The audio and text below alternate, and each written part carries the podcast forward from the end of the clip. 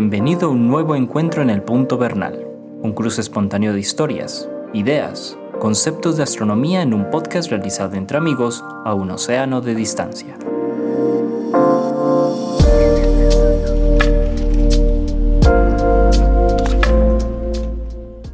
Hola Antonio, ¿cómo vas pues, hombre? Bien, gracias Jorge. ¿Tú qué tal? Muy, muy bien, hombre, Antonio. Por aquí aguantando mucho frío en Medellín. Está haciendo un frío ¿No? glaciar. Sí. No sé si te, ha contado de pronto, te han contado de pronto los tus amigos no, y familiares por aquí. No, no, no he sabido nada. No he Para sabido los nada. que nos escuchan, que no- curioso. Sí, que están de pronto en otros países. Medellín es una, es una ciudad caliente. Pues, en la era del calentamiento global es una ciudad más bien calientica. Pues no es como las ciudades de la costa ni como el valle aquí. Pero es, normalmente no es muy fría. Y está como, te digo Antonio, como era Medellín en los años que 60, 50, que uno veía a la gente de Ruana en... Sí, sí, en- sí, sí, sí. uno sí. digo pues, O sea, yo no, yo no estaba como sería, entonces. como sería Río Negro, digamos. Eso es, está muy frío por sí, eso. sí, que es más bien frío que, bien. Correcto. Pero bueno, Bueno. todavía está habitable.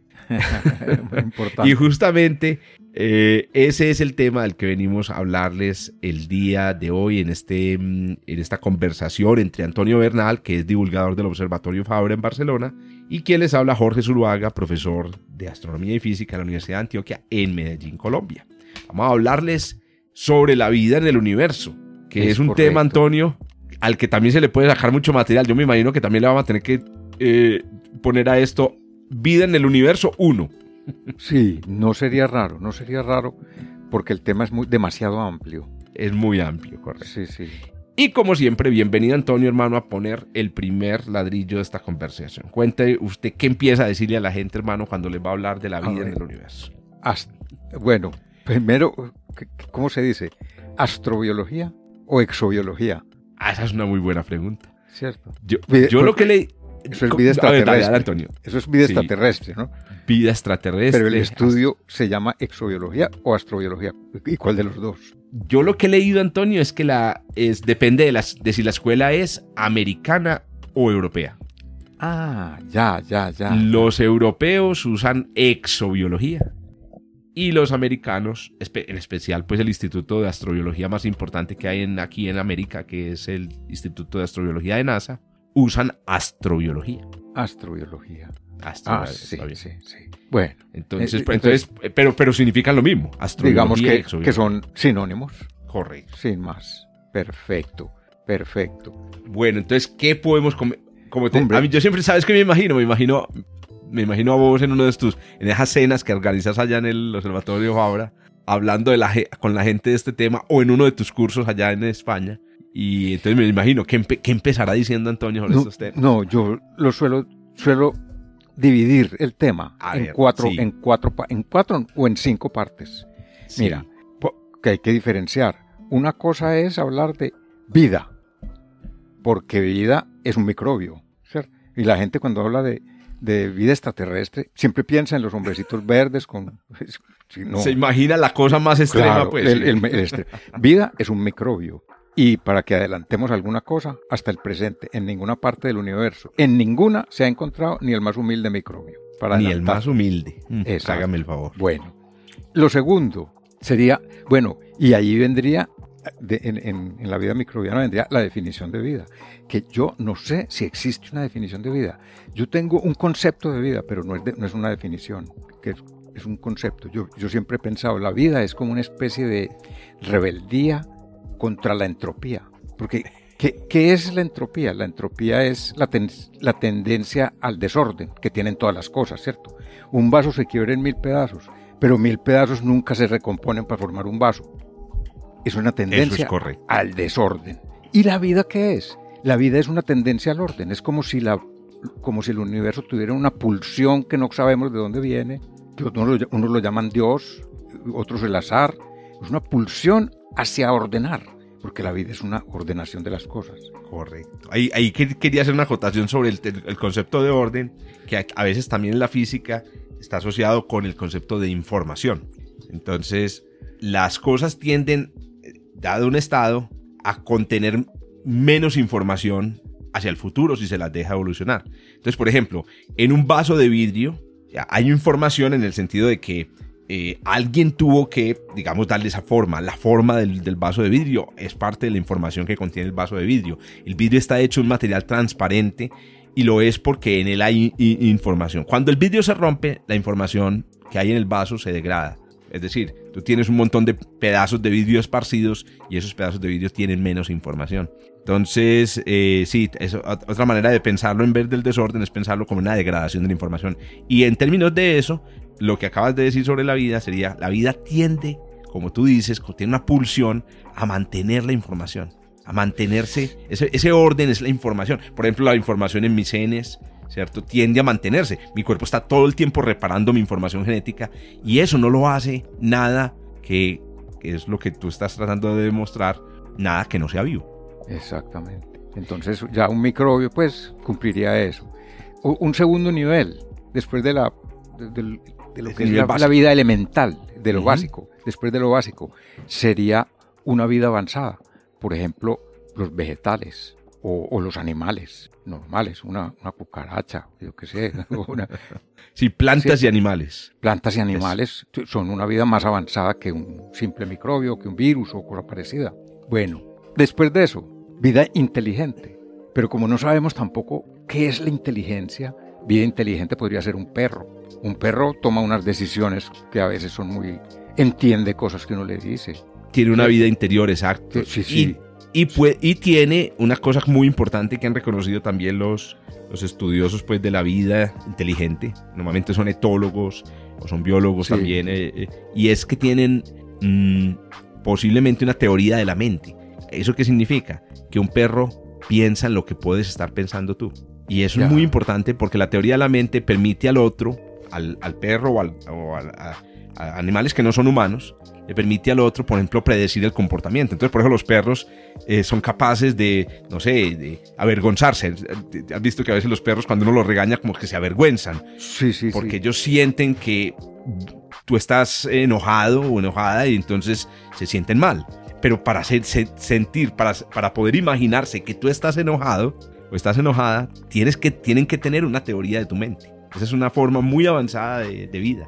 Alguien que es capaz de es inteligente, se entristecen. Yo tuve un perro que se llamaba Japeto y un día... Como el, como el fabricante. como el, el, Ah, como Japeto, el dios. Japetus, el, el, satélite de Saturno. El satélite de Saturno. Claro. Y un día fue un señor de la región, y yo teníamos como tres o cuatro perros, y me dijo, usted no me vendería a Japeto. Y Japeto estaba ahí. Y mira, ese perro se echó al suelo como si hubiera entendido lo que dijeron. Y, y, y, puso la carita de tristeza. Se entristeció. Se entristeció. Impresionante. Será una impresión de uno. Pero, yo creo, que, yo creo Antonio, que el día que empecemos a reconocer la inteligencia que hay entre los animales que nos rodean, no solamente los domésticos en la casa, sino también los animales salvajes, vamos a empezar a sentir, pucha, estuvimos acompañados tanto tiempo de, estas, de estos organismos inteligentes y, no lo, y, no y, no y no nos dimos cuenta ni les dimos el valor que, que se merecían. Claro, inteligente. tú dices que ese es el, el nivel top. Eso, el, el, otro nivel, el de vida avanzada. O, los delfines, que también. Delfines, pulpos.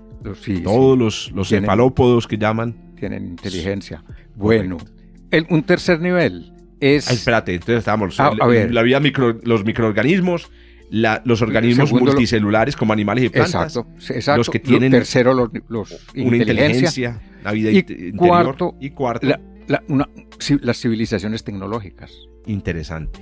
O sea, ya que son grupos de animales que forman entidades mayores. Y, que tienen una capacidad, porque, porque la vida inteligente de los perros o de, algunos animales incluso pueden llegar a usar herramientas. Hay aves hay por ahí un cuervo o algo así que utiliza piedras para romper huevos. Correcto. Lo mismo chimpancé, naturalmente. Sí, y, animales que sacan hormigas metiendo una, un, un, eso, los chimpancés con las, con las termitas en África. Sí, sí, sí, sí, sí, Pero ya vida civilizada es aquella que es capaz de producir lo que producimos nosotros. Eh, que ya producimos herramientas muy, muy sofisticadas como, son, como puede ser un avión, un coche, un tren, Sí, otro término, otra, otra cosa que hacemos mucho los, las civilizaciones o los, o los animales sociales es modificar el entorno. Por ejemplo, un ejemplo muy claro es la manera como nuestra civilización, los animales humanos, modificamos la atmósfera de la Tierra. O por ejemplo, si tú miras la Tierra del lado que no le da el sol, ves luz. Y entonces, ¿de dónde salió esa luz? Esa luz la produjo el desarrollo de tecnología por nuestra civilización. Pero no solamente los humanos somos así, tenemos como esa, esa capacidad tecnológica. Piensa también en una, en una en las hormigas o en las termitas que son capaces de modificar su entorno construyendo edificios. ¿Has visto esos, esos termiteros en África que son Ah, sí, sí, sí. montañas? Ellos también construyen eh, y de alguna manera muchos eh, científicos han considerado es una, una muestra de, de que forman sociedades muy complejas. Las abejas también construyen. Hay, hay organismos que son así. Sí, sí, Pero, sí. pero obviamente, eh, por ejemplo, nosotros, a nosotros nos gusta mucho, tenemos el fetiche con, la, con el hecho de que sean animales capaces de construir naves espaciales Por o que sean capaces de hacer astronomía. Es que hay varios niveles, digamos así. Exacto. Sí, hay varios niveles. Pero Yo le agregaría un quinto nivel, Antonio. Sí, A ver si habías pensado en este, y es cuando los organismos tecnológicos son muy avanzados, empiezan a construir organismos artificiales. Ah, Esto ya es muy sí, ciencia ficción, sí, pero, sí, pero tenemos que admitir, tenemos que admitir que eso podría suceder. Y, y ya- no, y es que ya vamos muy adelante, porque mira que ya los robots ahora, incluso hay algunos que cuesta diferenciarlos de un, de un humano. Correcto, correcto. Sí. Inclusive, exacto, int- inteligencias artificiales. Pueden no tener cuerpo, pueden ser, estar metidos en un celular. Exacto. Sí, sí, sí. Pero entonces, ¿qué pasa?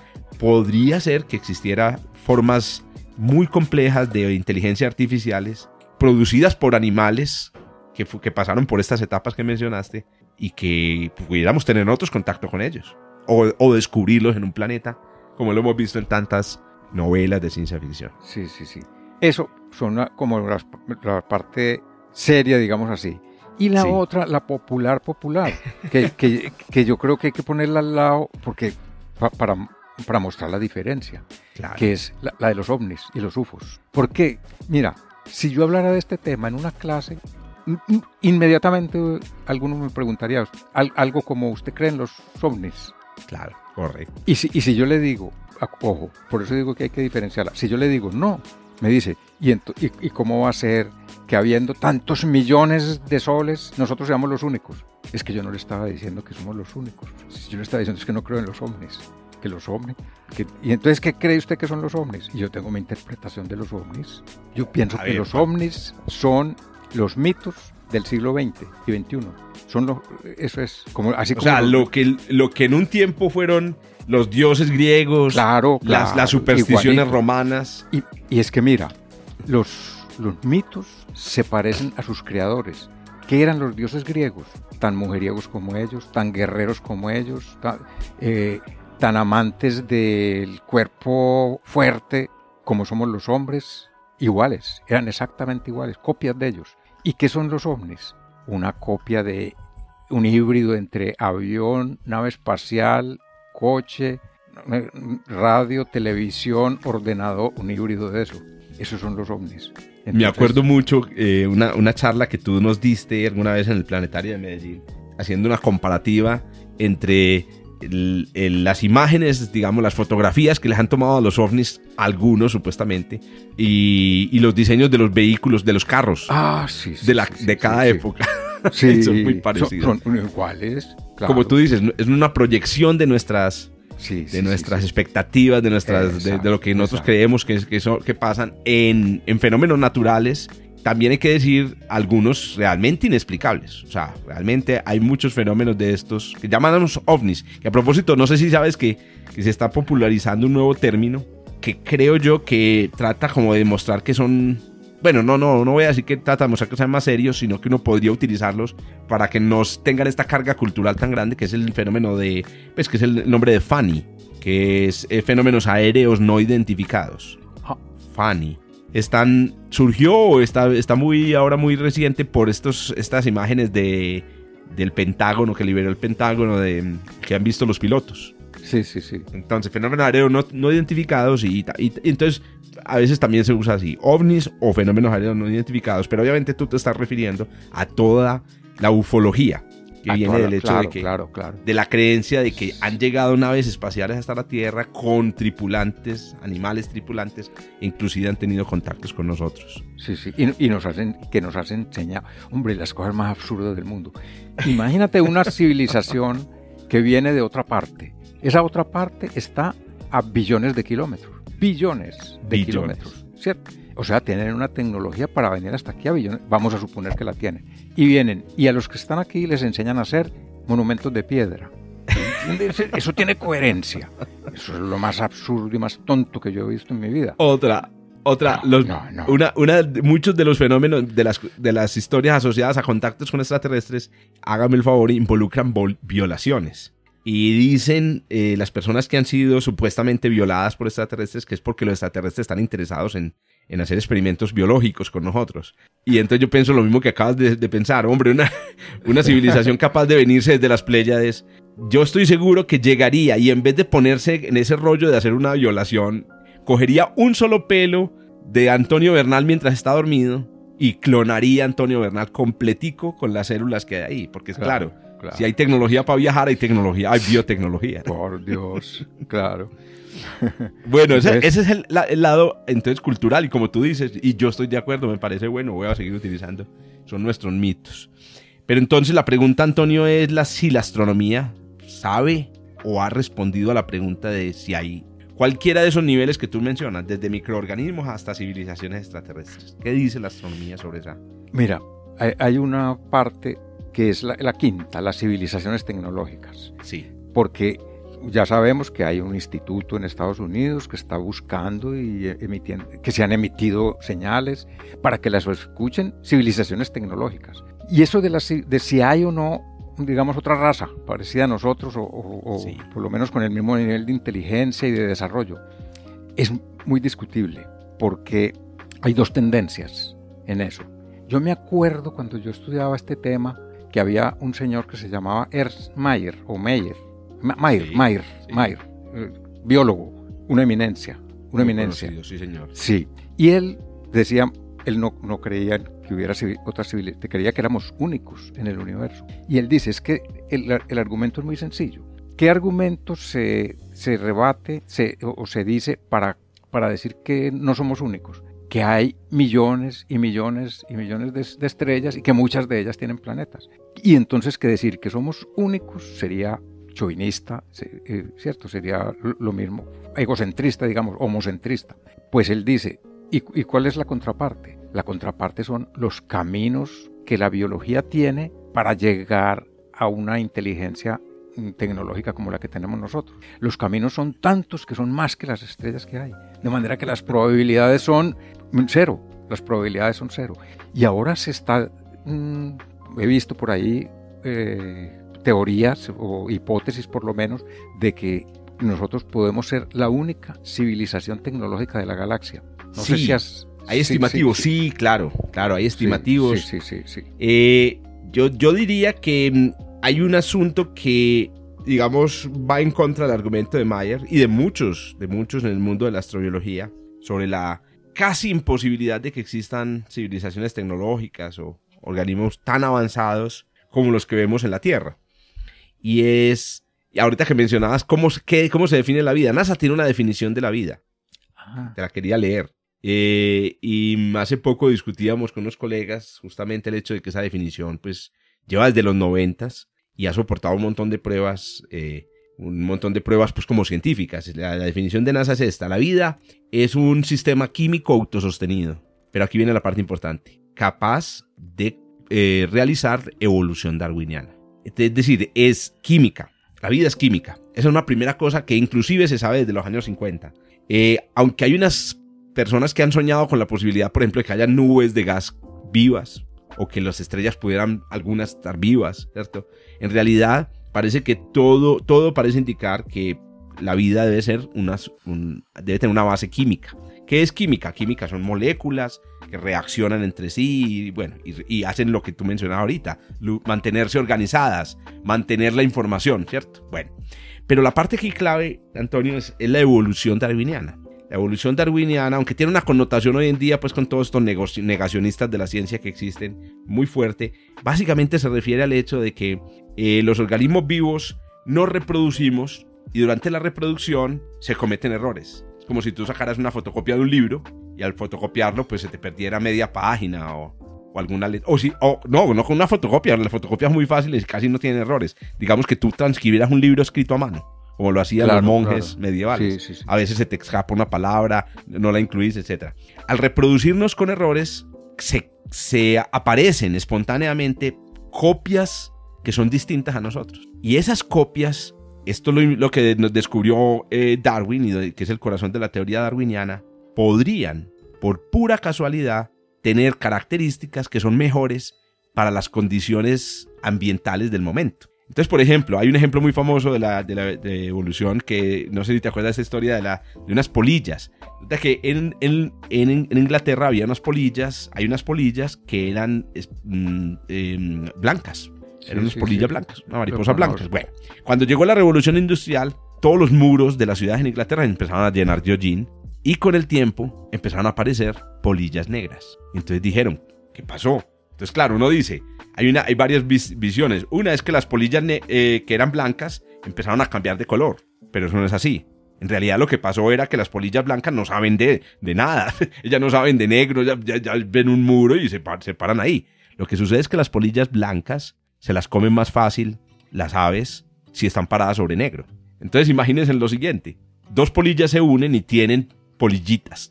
Pero como la reproducción, la copia, es imperfecta, un día de todas las polillas que nacen, digamos, de la unión de dos polillas blancas, nace una negrita. En la familia se burlan de esa negrita y dicen, ay, la negrita de la casa, ay, que está usted que es oscurita, ay, ay, ay. Y resulta que de todos los hermanos de ella, la única que sobrevive es la negra, porque a esa no se la comen las aves. Con el tiempo, solo las negras empiezan a, dominar. ¿A dónde va toda esa explicación? Pues que es una explicación muy burda sobre lo que es la evolución darwiniana. A que la evolución, aunque es azarosa, está dominada, está, está marcada por los retos ambientales. Y a la hora de la verdad, la evolución empieza a producir organismos cada vez más complejos y cada vez más poderosos. Hasta que en un momento dado, y esto es lo que piensan algunos biólogos evolutivos y astrobiólogos, hombres y mujeres, hasta que en un momento dado los retos ambientales son tan, tan complicados que empiezan a surgir organismos hiper, hiper sofisticados. Y cierro con esto. Se piensa eso es lo que creen pues, los expertos en evolución humana, que nuestra especie, por ejemplo, surgió por las glaciaciones. En un mundo con glaciaciones de congelación y calentamiento, congelación y calentamiento, se necesitaba, o sea, los organismos que nacían eran organismos que se morían muy rápidamente por un cambio de clima. Hasta que un día, por azar, nació un organismo capaz de construir eh, herramientas, instrumentos, de vestirse, por ejemplo, y eso le permitió, le permitió prosperar. Entonces, ¿qué pasa? Entonces, sí, es muy improbable que surja un Antonio Bernal por puro azar en otro planeta, pero si hay planetas en el universo donde pueden ocurrir glaciaciones, donde el ambiente puede ser variable y donde haya vida, uy, yo apuesto que surgen animales muy complejos como nosotros. ¿Qué pasa? Lamentablemente, solo un argumento teórico que no tenemos claro, vida. Bueno, y de la vida en el sistema solar. A ver, pero es que no todo es, no todos son extraterrestres inteligentes. ¿Qué, ¿Qué, cuentas tú cuando alguien te pregunta, pero en qué? ¿En Marte? ¿Cierto? ¿En, Venus? ¿Hay o no hay vida? Pues hombre, les repito que no se ha encontrado hasta ahora nada, pero hay la posibilidad de que en el pasado hubiera habido en algunas partes. Por ejemplo, en Marte. Y se ha buscado mucho. Tú sabes que este Mayer del que hablamos y un famoso, famosísimo astrónomo que muy controvertido él porque Fred Hoyle. Que no, ah. Donald, eh, eh, ¿cómo es? Donald, mm, ay, ay, ay, me llamaba este astrónomo tan famoso que escribió un manual buenísimo, buenísimo. Sí, un manual de eh, astronomía. Un manual de astronomía de, observación. Ya. Donald, Donald Menzel. Donald Ah, Menzel. Menzel me suena mucho. A mí me suena Menzel. este señor eh, apostó con Mayer. Sí. A que los, los Vikings del año 1976, entonces Donald Menzel decía que encontraban vida. Y Mayer dijo que no encontraban vida. apostaron 5 dólares. Claro, como las- los eh, resultados fueron ambiguos y nunca se Sí. supo, entonces ninguno de los dos se los ganó. Y entonces eh, ahí era donde Mayer decía, yo me acuerdo en un artículo de esos de, de hace mucho, que decía, en general, los que piensan en el argumento de la multiplicidad son más bien físicos y astrónomos. Y los que piensan en el argumento De la unicidad. de, de la dificultad y de los caminos tan variados para llegar a, un- a una meta, vida, Son biólogos. son biólogos y químicos, y bioquímicos, sí. Correcto. Ese es- ese- sí, sí. Y ahí quedaron los 5 dólares. pe- pe- no, na- nadie los ganó, ahí, los, Hombre, ahí lo dejaron. no- Wi- me- Don- Donald Menzel se murió hace muchos años, que creo yo, no sé si, si Mayer todavía existe o no. No, bueno, no- no, Oíste, estoy seguro de los dos. Ese, eh, ya siquiera lo mencionaste, ese experimento, yo creo que de todos los esfuerzos que hemos hecho para buscar organismo o, o la huella de vida, ah, que aquí hay un término muy, muy inter- importante, buscamos dos, tres tipos de cosas en, en astrobiología. Uno, algo que esté vivo, ¿cierto? Buscamos cualquier cosa que esté viva, cualquiera, desde un microorganismo hasta una civilización extraterrestre. Segundo, buscamos cualquier cosa que deje un algo que esté vivo, un Sí, resto. Sí, sí. ¿cierto? Exacto. Piensen Sí, en lo siguiente, inclusive en, en ciencia sería suficiente con encontrar, disculpen que haga esta expresión, las heces de un animal. Sí, Aunque las heces no están vivas, pues no, realmente en las heces de un animal pues hay, hay microorganismos, pero digamos que si yo me encuentro una, he- la- la- las heces dejadas por una vaca, eso ya sería una excelente noticia. Inclusive gases desprendidos por un, organismo son, son importantes para la astrobiología. A eso se le llama biofirmas. sí, Biofirmas. Eso, Sí. en inglés biosignature, ¿cierto? Exacto. Y la tercera, que es la. ¿Cómo es que la. la el, el santo grial es encontrar vida. Pero ¿cómo así? Encontrar algo, vi- algo vivo es lo mismo que encontrar vida. No, encontrar vida significa encontrar algo como lo que ocurre en la Tierra. Ecosistemas completos, una biosfera, la selva, ¿cierto? Eso Sí, ya sería sí, muy, sí, muy espectacular. Pero estamos difícil. Pero entonces mencionaste ahorita los experimentos del vikingo que buscaban si había cosas vivas en Marte a través de biofirmas, buscando biofirmas. eh, y que yo pienso que de todos nuestros esfuerzos por buscar vida, esos siguen siendo los experimentos, aún después de, ¿cuánto? 50 años, siguen siendo los experimentos que, digamos, que, nos han dejado más cerca a, a hallar algo. Sí, Y los sí. a, a ti te tocó cuando llegué, cuando, cuando, a ver, eh, discúlpame que te pregunte esto así. Digamos, eh, te tocó estar cerca a la, a la época en la que se hablaban de los experimentos de los Vikings, de las imágenes de los Vikings, Sí, sí, claro, por supuesto. Mi- 1976. los anuncios de prensa. Sí, sí, sí. Sí, Ah, ya, ya caminaba yo por los caminos de la astronomía, estudiaba y, ta- y teníamos agrupación. Piensa que la Garavito es del 75. Ah, es que yo no sabía la, la- la fecha, yo sé. Sí, sí, Del 75, ese es el año que yo nací. del 75. Aquí se me está cayendo la cédula. Sí. De, permítame de- contarles un solo experimento de los Vikings, Antonio, si te acordás, que era muy curioso, y que es el experimento que posiblemente demostraba que había, que había vida en Marte. O sea, algunos piensan que, que había vida. Entonces, habían tres experimentos y uno de ellos consistía en lo siguiente. Em, se preparaba un, o se, llevaba en la, en la nave un gas que contenía mm, dióxido de carbono y otros gases, pues digamos, que, el, que utiliza la vida en la Tierra. Por ejemplo, la vida en la Tierra, mm, las plantas respiran el CO2. Entonces se llevaba en un tanquecito el di- dióxido de carbono, pero con una característica. El dióxido de carbono que iba en ese tanquecito en los, en los vikingos tenía átomos radioactivos. Entonces un, contador Geiger podía detectar ese, gas. Bueno, entonces ¿qué pasó? Se cogió un poquito de, arena de- de Marte y se le puso ese gas. Y entonces se iluminó la arena. ¿Para qué? Resulta que es que los, las plantas, cuando se iluminan y se ponen en presencia de CO2, empiezan a, a respirar el CO2, a absorber el CO2 y a convertirlo, pues en el caso de las plantas, se convierte en azúcares, en plantas, se convierte en el tronco, se convierte. Entonces ellos querían ver si después de ese experimento, después de terminar el experimento, ya terminar el experimento, cogían el, el- la arena y querían ver si en la arena había quedado algo radioactivo. Porque si en la arena no hay nada que coja el gas, entonces cuando termina el experimento tú coges la arena y no hay nada radioactivo en ella. Pero si en la arena hay algo que coja el gas, y lo convierta. Entonces a la arena, pues ¿cómo les parece? Que le dio, les dio, les dio.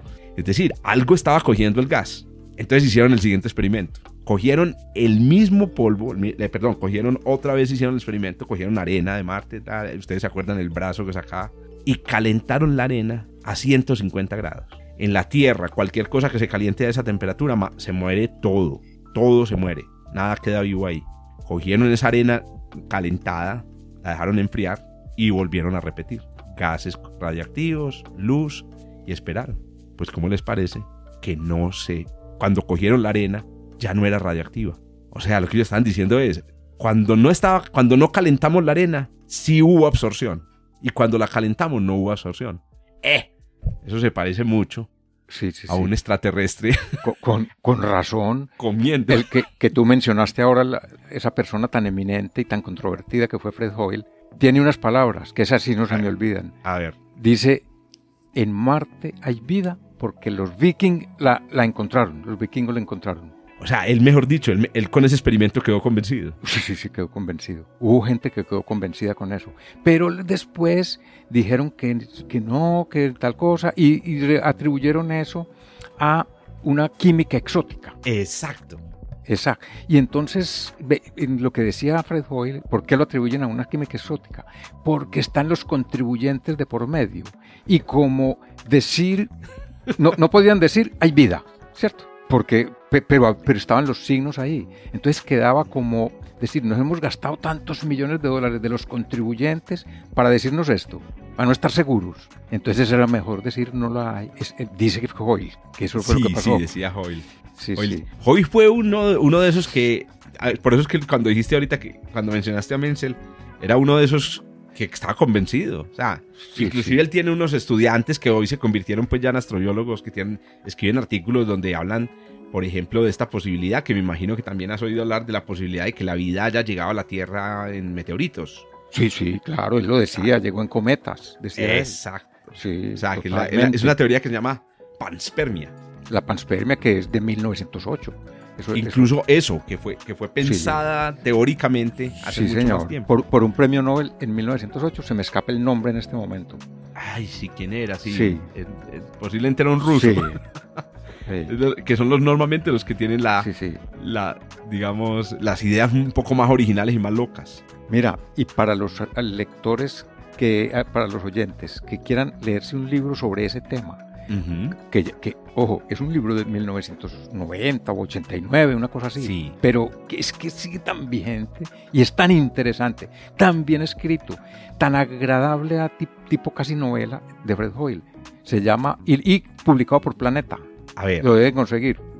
seguramente en un libro de segunda lo conseguirá. Se llama El universo inteligente. Qué nota. Interesantísimo. porque los otros libros de él más científicos, él los resume en este con el, con el lenguaje para la gente. Muy interesante. A, todo color. Muy interesante. Muy, lo voy a buscar. sí. Porque es, una, es, una, curiosidad histórica. Obviamente ya, ya tiene más de 40 años y uno diría, no, pues ya está muy desactualizado, pero Fred Hoyle era un personaje muy original. Era, uh, era totalmente original. Y como la astrobiología, que a propósito hay que mencionar aquí que, como tú eh, has sugerido, la astrobiología en realidad empezó con estas ideas un poco salidas del molde en el siglo XX, pero la astrobiología más científica, más seria, comenzó en los años 80 y 90 y fue apalancada fuertemente entre los científicos por Carl Sagan. Oh, claro. Que todos recordamos los comentarios de Sagan en, sus, no solo en, su serie Cosmos, sino en todos sus libros. Sí, sí. En todos sus libros, Carl Sagan siempre, además que Carl Sagan es uno de los grandes de otro proyecto que mencionaste, que es el proyecto SETI. Sí. Que es el proyecto SETI de búsqueda de inteligencia extraterrestre. Sí, sí. Antonio, no, puedo, no nos perdonaría nadie que habláramos aquí de, muy brevemente, porque claro, en media hora imagínense que podemos tocar de estos temas en profundidad, que no habláramos de la zona de habitabilidad y de, los, y de la posibilidad de vida alrededor de otros estrellas. ¿Qué podemos decir sobre esto? Mira, zona de habitabilidad. La zona de habitabilidad es, en un sistema solar, es un espacio alrededor de la estrella principal que no está ni muy cerca para que sea caliente para que sea demasiado caliente, ni muy lejos para que sea demasiado frío, sino en una zona en la que pueda haber agua líquida. Esa sería la que Porque, Por eso es que a bueno, mí me gusta llamar la zona de aguabilidad. De aguabilidad. Sí, es que es, es muy apropiado el nombre realmente. Que, que puede haber agua líquida. Porque es que la única vida que conocemos nace en el agua. Entonces, ¿que podemos tener otros líquidos? Sí, pero primero, hablemos primero de lo que conocemos, que es que Muy nace en el agua. ¿Cierto? Eso por un lado. Segundo, la vida no puede nacer ni en sólidos ni en gases, sino en líquidos, solo en líquidos. Importante también decirlo. Porque los Por sólidos... lo que decía, por la definición de NASA, que como les digo, ha soportado casi 30 años de investigación, y es que la vida es química. La, la vida es que- y entonces en un sólido las moléculas no se mueven unas con otras respecto a otras. Entonces no pueden, es, es muy difícil que reaccionen y que formen cadenas. Y en un gas no se tocan. También es muy difícil que no, que, que entonces en tiene que ser un líquido. Entonces la zona de habitabilidad es eso, la zona en la que puede haber agua líquida, que no está ni muy fría para que esté congelada, ni muy caliente para que se convierta en gas o se evapore. Hay, hay una cosa sobre el agua también muy interesante, y es que mm, de todos los líquidos que se pueden hacer con muchas sustancias químicas, el agua mm, está líquida en un rango de temperaturas muy grande.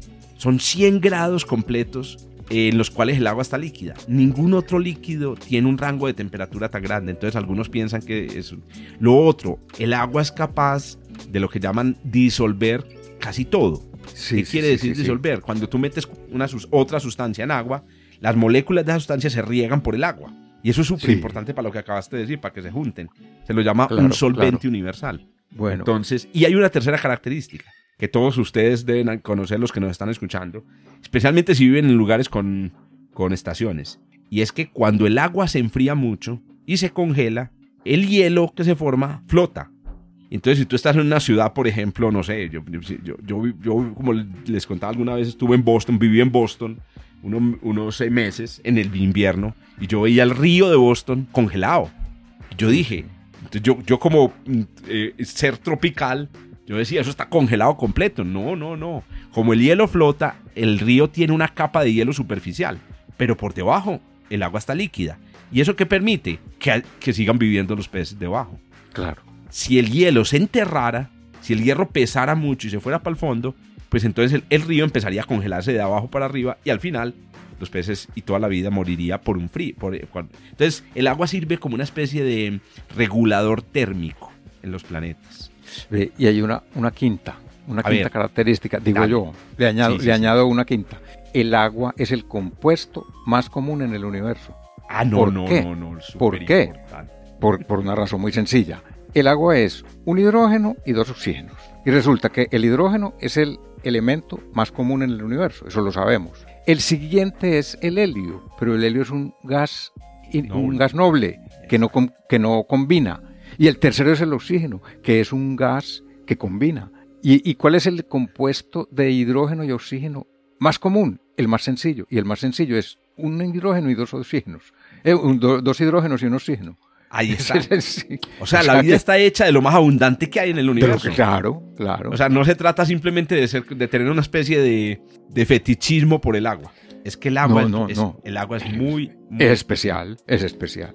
Ahora, hay una cosa que tampoco eh, se, se divulga mucho y es el hecho de que el concepto de la zona de, de aguabilidad, el, el concepto de zona de habitabilidad se, se inventó en los años 60. Hay otro librito muy bacancito, ahorita que lo mencionaste, también es viejito, este es de los años 60, que se llama Planetas Habitables. Sí, sí. Eh, no me acuerdo en este momento del autor, pero si ustedes lo buscan, Planetas Habitables, 1964 creo. Y ese, y ese, y ese libro solamente exploraba esta idea. ¿En qué lugares alrededor del Sol podría vivir la especie humana? O sea, si, fuéramos y pusiéramos una, una eh, ¿cómo se llama? Un, habitáculo en un planeta alrededor del Sol, ¿a qué distancia del Sol podría seguir existiendo la civilización humana?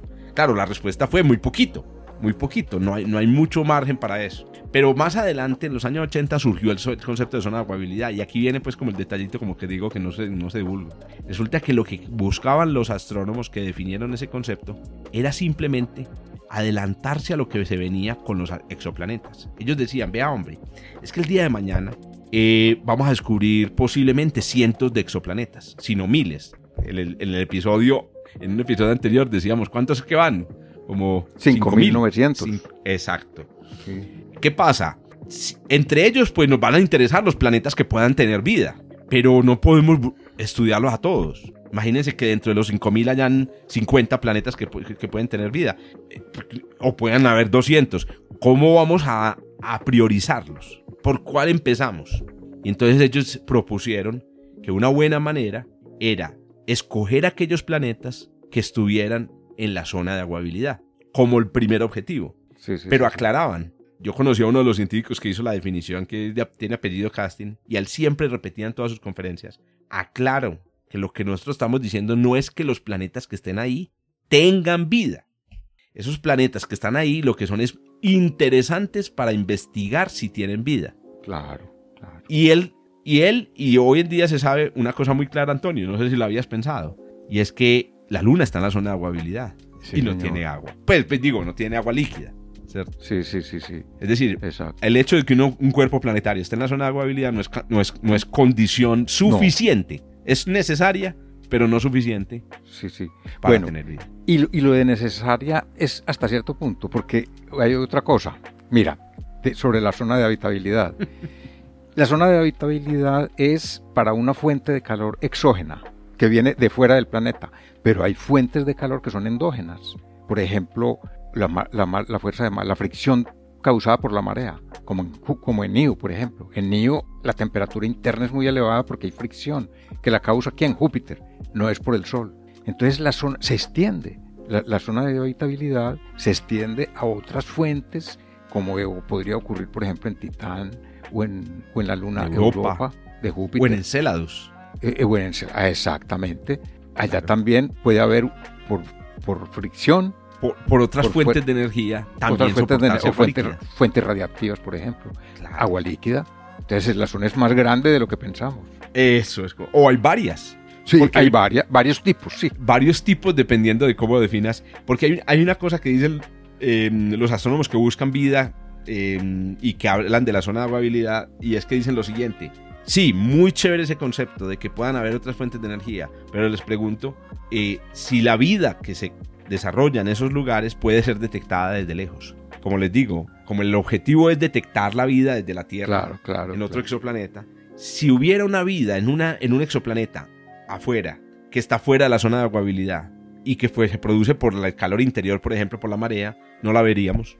No la veríamos. Entonces ellos dicen, sí, es bacano, pero Sí, pero está la posibilidad. Utilitarios, sí, sí, eh, sí, exacto. Pero sí, yo creería que ese es el mensaje como para dejar aquí al final. La zona de aguabilidad em, es un concepto solamente como práctico en la astronomía para buscar planetas interesantes, pero no es necesariamente, no está necesariamente vinculado con la existencia de vida, por lo que tú acabas de decir, porque pueden existir planetas con vida, así sea vida oculta, fuera de la zona de aguabilidad clásica. O porque pueden existir planetas que están en la zona de aguabilidad, pero que no tienen atmósfera y no tienen posibilidad de tener. Ve, antes de cerrar, por favor, hay que, hay que añadir una cosa interesante. Y es que uno de los objetivos del telescopio de moda, que es el James Webb, que empezará a, enviarnos datos en cuatro meses o cinco. Uno de los objetivos es buscar esos biomarcadores que tú dices, biofirmas. Biofirmas también, exacto. Exactamente. Es buscar biofirmas en planetas extrasolares. Eso es correcto. Y yo creo que, Antonio, atinaste porque yo creo que es lo primero que tenemos que esperar a que nos, cuenten qué va a pasar. Claro, y aquí les menciono, creo que lo habíamos mencionado también en, en, el episodio de exoplanetas, que es el sistema de TRAPPIST 1 Sí, sí, se lo mencionamos.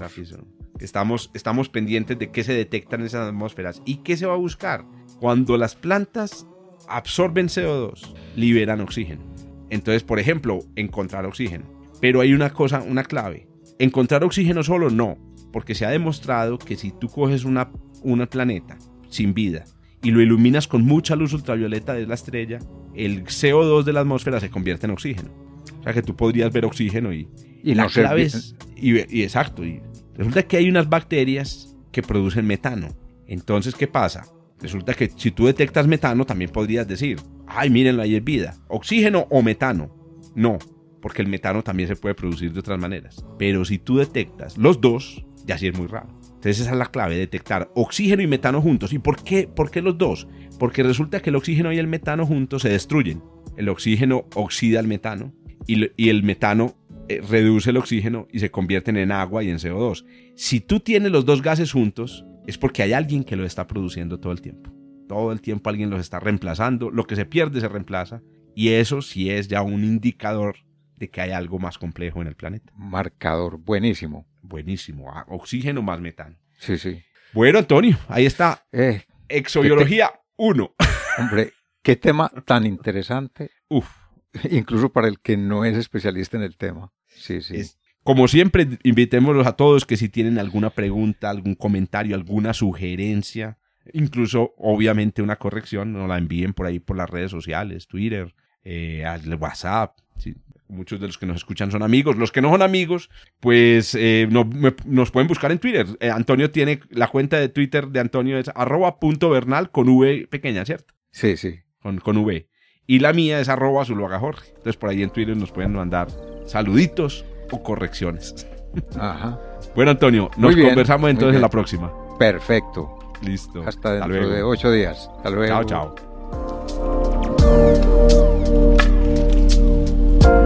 Punto Bernal, un podcast de astronomía realizado por Antonio Bernal, divulgador del Observatorio Fabra en Barcelona, y Jorge Zuluaga, profesor de astronomía de la Universidad de Antioquia en Medellín, Colombia. En la producción y edición, Joshua Giraldo, pregrado de astronomía de la Universidad de Antioquia. Hasta el próximo encuentro.